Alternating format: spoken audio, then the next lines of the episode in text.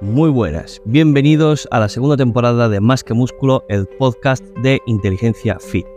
Vamos a seguir hablando de entrenamiento y hoy hablaremos sobre la recuperación activa, más que un día de descanso. Recuerda que este espacio es patrocinado por Great I Wear, la marca de ropa mejor valorada del mercado y con mejor calidad puedes adquirir tus prendas con un 10% de descuento usando el cupón DanielJQR y entrando en la página greatiamwear.com y además de ir a la moda nos ayudas a poder seguir con este contenido.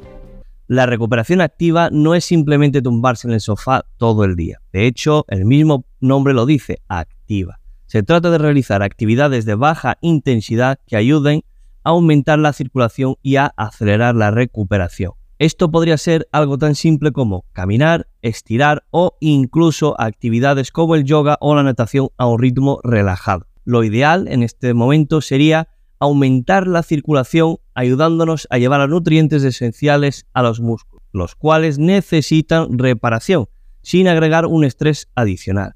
Es decir, este tipo de entrenamientos lo haremos basándonos en los músculos que van a necesitar de esa recuperación activa. De nada sirve entrenar pecho o tener el pecho sobrecargado y irnos a andar simplemente. Lo que haríamos sería un ejercicio de activación o un ejercicio suave en el que implicaríamos ese músculo en concreto, en este caso el pecho. Haríamos ejercicios suaves en el que podamos llevar la mayor cantidad de sangre a ese músculo sin llegar a cansarlo para así poder llevar los nutrientes necesarios a esa zona para que pueda recuperarse lo antes posible. Además con esto lo que conseguimos también es eliminar todas las toxinas que se han producido y se han podido quedar almacenadas en esa zona y por ello poder eh, lograr una recuperación más rápida. Sí que es verdad que andar ayuda, obviamente, a todos los músculos porque lo que conseguimos es aumentar el riego sanguíneo general, con lo cual vamos a ayudar, pero aquí nos estamos basando en algún ejercicio en concreto para cada músculo que necesite recuperarse. Muchos atletas de élite incorporan la recuperación activa en sus rutinas, encontrando que les ayuda a volver más rápido y sentirse mejor en los entrenamientos más intensos.